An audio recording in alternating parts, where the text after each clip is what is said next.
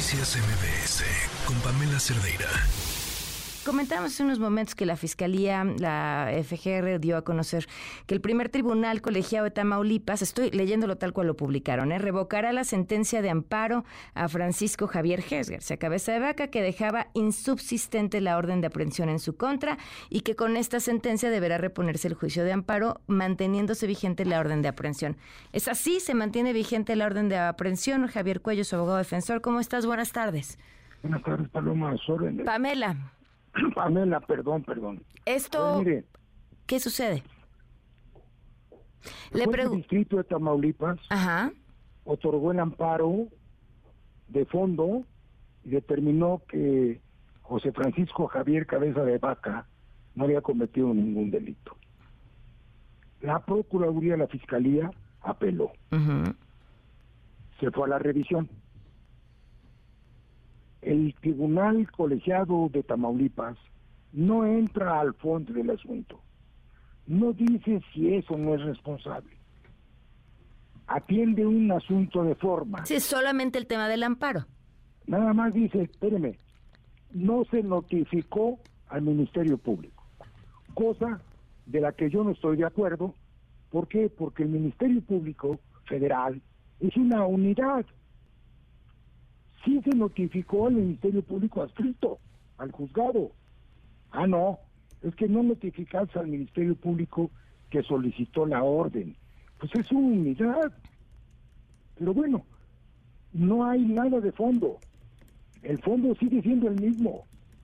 Lo que hace el tribunal es decir, a ver, repon el procedimiento, notifica al Ministerio Público y dicta un nuevo amparo. Es todo pero no está atacando el fondo del amparo que el juez de distrito de Tamaulipas otorgó. Eso es lo que no explica la fiscalía.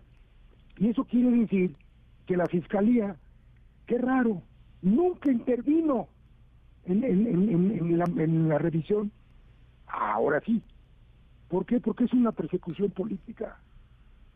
Bueno, pero, pero, pero, pero, pero esto que, esto que definieron que finalmente en la práctica, ¿qué consecuencias tiene para su no No tiene ninguna consecuencia porque tenemos una suspensión de esa orden de aprehensión.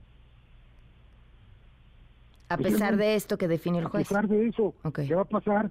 El juez tendrá que dictar, de, llamar a notificar al Ministerio Público, como lo dice el colegiado, y dictar una nueva resolución.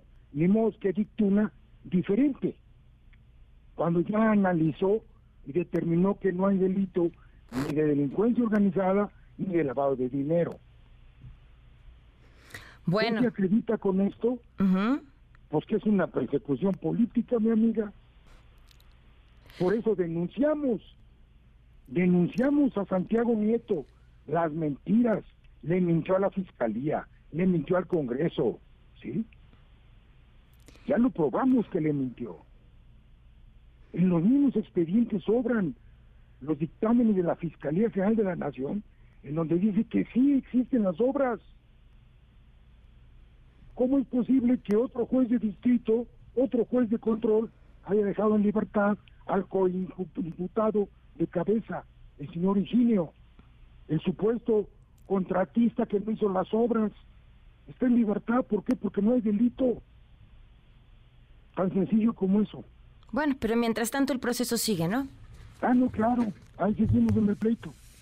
Pues ahí estaremos al habla. Muchísimas gracias. No, hombre, estoy a sus órdenes.